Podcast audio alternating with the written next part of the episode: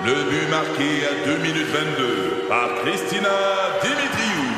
Avec l'aide de Sebastiano Brunet, Lucie Beaulieu, Tarek Malki, Jenny Agostino, Edith Chen, Emmanuel Jean-Pierre. Au hockey, comme en immobilier, pour réussir, ça prend toute une équipe.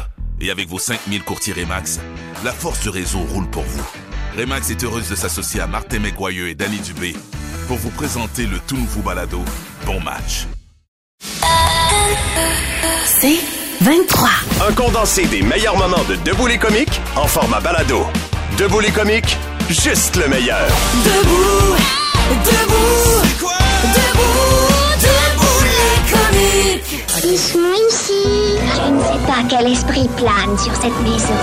Je vois des gens qui sont morts. Et tu en vois souvent. Tout le temps. Les vendredis noirs avec Christian Page. Allô, Christian? Bon matin, la gang. Bon matin, Allez. Christian. Christian, tu veux nous parler de quelque chose qui s'est passé près de nous, à Beauport plus précisément. banlieue de Québec. En banlieue de Québec. Un, un classique québécois, en, en fait. Et avant d'abo- d'aborder cette histoire-là, il faut placer un peu le contexte. hein. Lorsque l'on parle des histoires de maisons hantées, Oui. il faut savoir que ces manifestations se classent en deux groupes différents. Dans un premier cas, on a les hantises.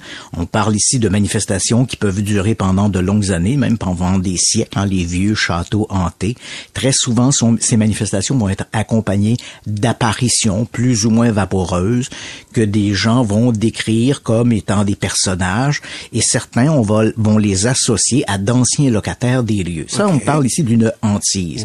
Dans les phénomènes de poltergeist, ce sont vraiment de, un tout autre type de manifestations. Ce sont des manifestations qui se produisent spontanément. Elles peuvent commencer, par exemple, un mardi matin à 8 heures et elles vont perdurer pendant un court moment. Ça peut être quelques semaines, quelques mois, mais plutôt exceptionnel lorsqu'on est sur quelques mois. Et ces manifestations ne sont pas accompagnées d'apparitions. Ce sont des manifestations qui sont plutôt destructives. Quand je dis destructives, entendons-nous, ce sont des objets qui sont lancés sur les murs, des meubles qui se renversent, des coups frappés dans les murs, des portes qui s'ouvrent et qui se claquent, mais sans apparition. Et après quelque temps, ces manifestations vont disparaître. Et c'est exactement l'histoire dans laquelle je vous amène ce matin. Euh, ça va faire pla- plaisir à Tammy. Je crois qu'elle est originaire de de, cette région-là. Oui. Donc, notre histoire commence, elle là pour, pour théâtre. On s'imagine des maisons hantées, c'est toujours des vieilles maisons lugubres. Mais c'est pas le cas ici. Il s'agit d'une maison avec, euh, avec quatre appartements qui se trouve sur la rue Monseigneur Gauthier à Beauport. Et euh, il y a deux appartements donc au premier étage, deux appartements au second. Et voilà qu'à la mi-juillet 1989, des coups commencent à se faire entendre dans le mur mitoyen qui sépare les deux appartements du premier étage. Alors, à- au fur et à mesure où ces coups se manifestent, tu comprends que les locataires s'accusent mutuellement Ben d'avoir oui. produit les coups. Donc, Madame X sort, va voir Madame Y, les deux se rendent compte qu'elles entendent exactement les mêmes coups, mais visiblement, ni l'une ni l'autre n'est n'est responsable des coups. L'une d'entre elles va même jusqu'à enlever le mur de placo-plâtre pour voir à l'intérieur du mur ce qu'il y a.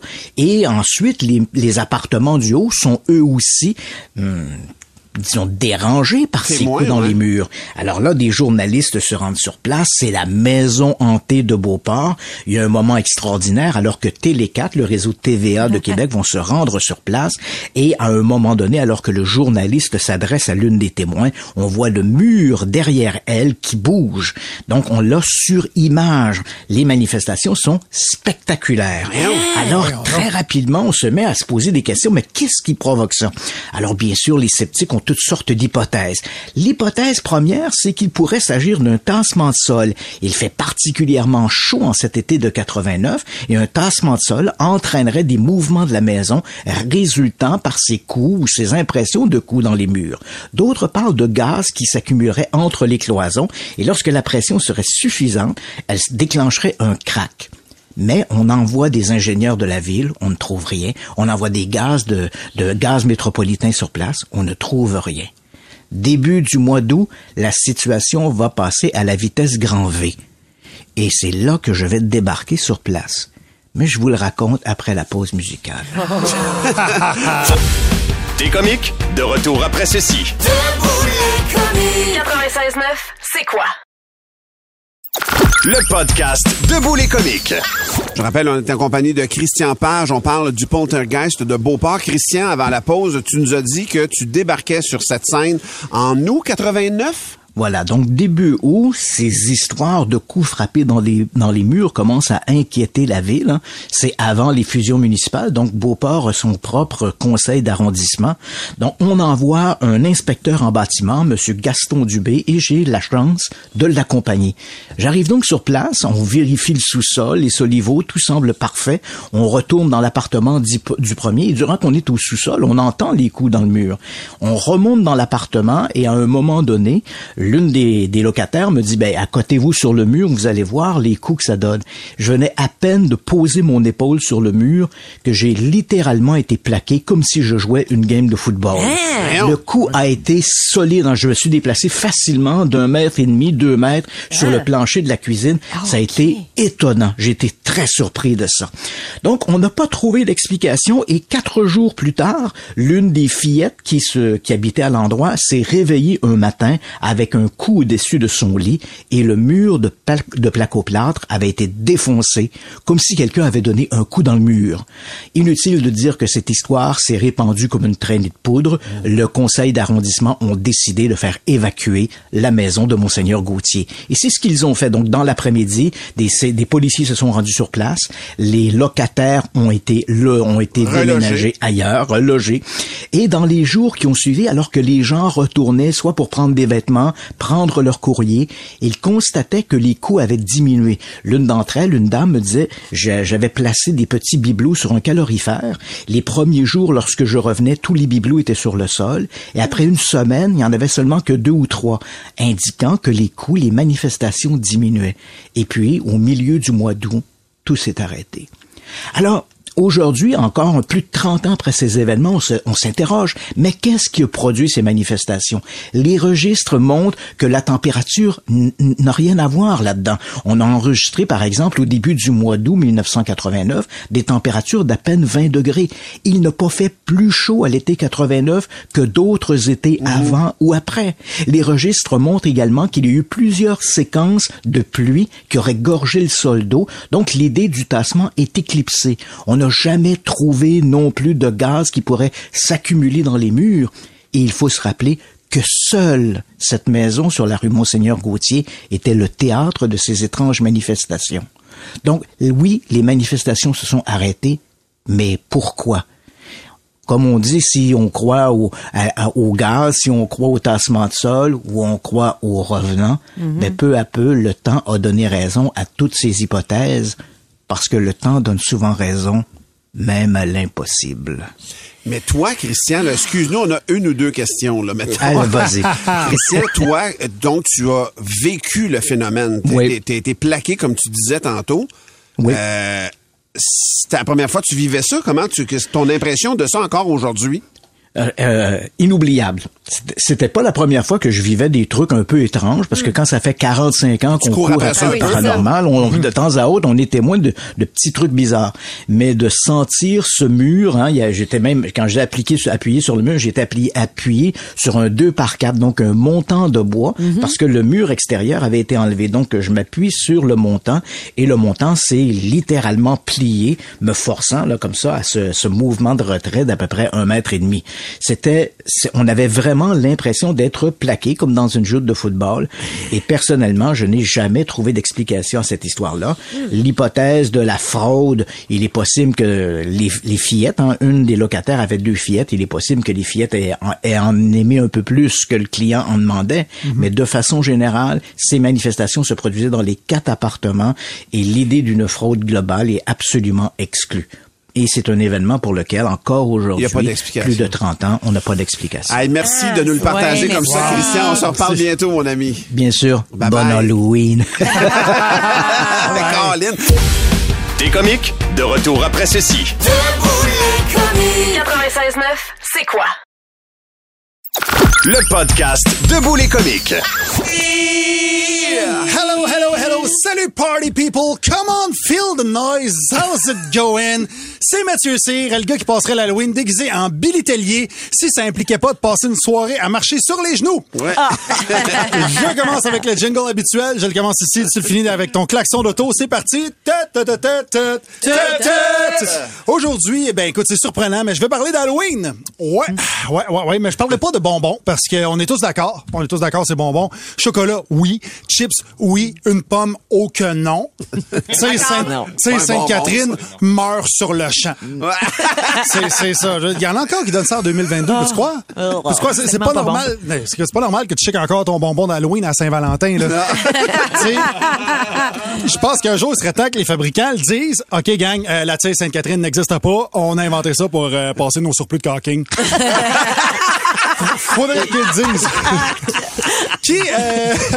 non, je veux, je veux parler des costumes. Je veux parler de... Parce que l'Halloween, moi, ce que j'aime de l'Halloween, c'est les costumes. Tu sais, c'est le fun de voir des enfants qui se déguisent en, en ce qu'ils aimeraient devenir, euh, de voir des messieurs qui se déguisent en ce qu'ils auraient aimé être, euh, et de voir des femmes qui se déguisent en quelqu'un qui manque de linge. Je trouve ça fun. Faut, faut que ça soit sexy. Je suis content de pas être une fille. Faut que ça, écoute, euh, c'est infirmière sexy, enseignante sexy, pirate sexy, prostituée sexy. Tout le temps.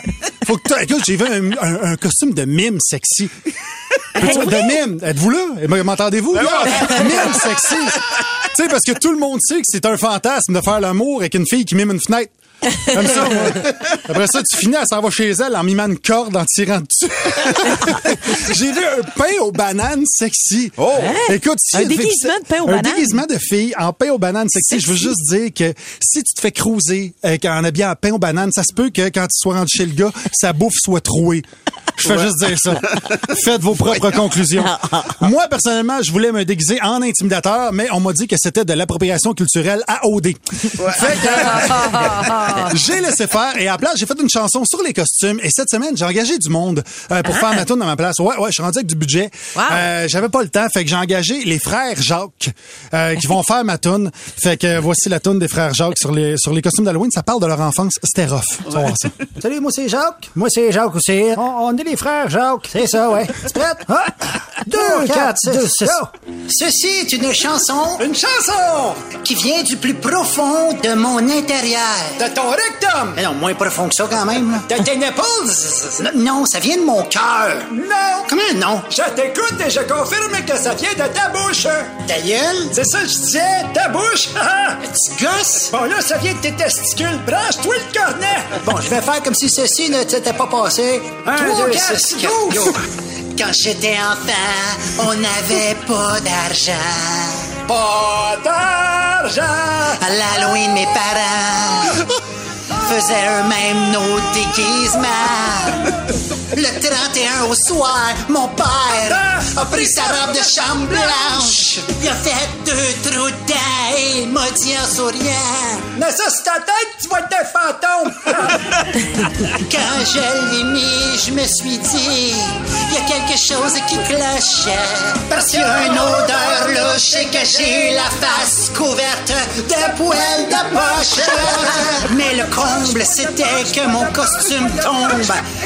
À chaque deux pas, fait que pour retenir la robe, mon papa a mis un cône sur ma tête. Un cône? Oh papa, ton geste inconscient, rempli d'amour et de dévouement me transformait sans mon consentement en gourou du Ku Klux Klan. Pourtant que c'était pas fort, surtout qu'on habitait à Montréal-Nord. Ce soir-là, j'ai bien failli mourir, mais tu m'as appris, tu m'as appris à courir. Ouais, chante qui court vite! Merci, papa. C'est ça qui est ça. C'était bouleversant. Le podcast Debout les comiques. Il y a eu une tendance sur les réseaux sociaux et principalement sur, évidemment, TikTok qui me décourage. Ah oui? Depuis les dernières années, on incite les gens, puis ça, ça me décourage pas, à être plus vrais sur les réseaux sociaux et donc pas juste montrer le positif de ta vie. Ça en est suivi après ça plein de, de personnes qui partageaient des photos d'eux lorsqu'ils pleuraient, par exemple. Donc, j'ai vécu une journée particulièrement difficile, puis ça serait pas vrai de dire qu'aujourd'hui, j'étais habillée en beige, puis que tout, tout était parfait, puis que c'était magnifique dans ma maison avec des murs blancs. Aujourd'hui, j'ai pleuré. Fait que tu prenais une photo de toi en train de pleurer, puis tu partageais ça et ça te montrait plus vulnérable et Ouais, honnête et franche. De là, ça en est suivi une mode qui est actuellement partout sur TikTok et qui est, mesdames, messieurs, le maquillage basé sur le fait que tu as pleuré. Parce que, je vous jure. Ah, ok? boy, ça s'en vient sur le machisme japonais. ce qu'on dit, c'est que suite à une bonne séquence de pleurs, tes yeux sont plus lumineux, voire même un peu euh, glossy, là, un peu vitreux, si Ouais. tu veux, que tes lèvres vont avoir gonflé un peu plus parce que tu étais dans un état d'émotion intense et que tes joues vont être un petit peu plus Rouge. rondes et rouges. Voilà. Ça va, Martin? Non, j'essaie de me mettre dans le mot du maquillage. Il y a partout sur. Internet cette tendance à faire des tutoriels pour te montrer comment te maquiller comme si tu venais juste de pleurer. C'est Pour, drôle. pour my afficher ta vulnérabilité. Non, Une fausse basé vulnérabilité. sur le fait que c'est beau Ah ouais. la face que t'as après avoir pleuré. Je Ben vous oui. jure, là, C'est pas écoute, beau. j'ai des c'est vidéos pour ça devant que les femmes moi, sont là. moins payées que les hommes. Fucking On veut que vous pleuriez puis que vous soyez belle. Écoute, il y a une fille qui s'appelle Zoe Kim Keneally et elle a partagé une vidéo d'elle et ça s'appelle vraiment le crying makeup, le maquillage de pleurs. Et elle est vraiment tout rouge sous les yeux. Euh, elle, elle, elle, elle- elle s'y met sur, le, sur les paupières euh, un genre de bombe à lèvres pour que ça ait l'air hydraté, comme, comme si t'avais vraiment pleuré, Voyons les donc. joues et tout. Savez-vous combien de personnes ont regardé ça et l'ont partagé? 6 milliards, Non, 2,8 millions. quand même. C'est quand même gigantesque. Ah, ça me... Ah ben, ça me, C'est ça me- bizarre. Hey, on aurait ça pu me- nourrir combien de personnes qui pleurent avec cet argent-là, tu penses? Et ce serait la première fois que quelque chose naît sur Internet et que c'est bizarre. Ah oui. Ça. Ça, c'est de l'ironie, Martin. Ça, c'est de l'ironie, effectivement. Mais je voulais quand même vous le partager parce que Ben oui. ça se peut que vous Ça voyez cette tendance-là autour de vous ou que vos ados sur TikTok vous en parlent. Le crying make-up. Je refuse. Vous l'aurez appris à c'est quoi? Ça ou manger des Tide Pods. Ouais. Pour plus de tes comiques, écoute 96.9 C'est quoi du lundi au vendredi dès 5h25 ou rends-toi sur c'est quoi.com. C'est 23.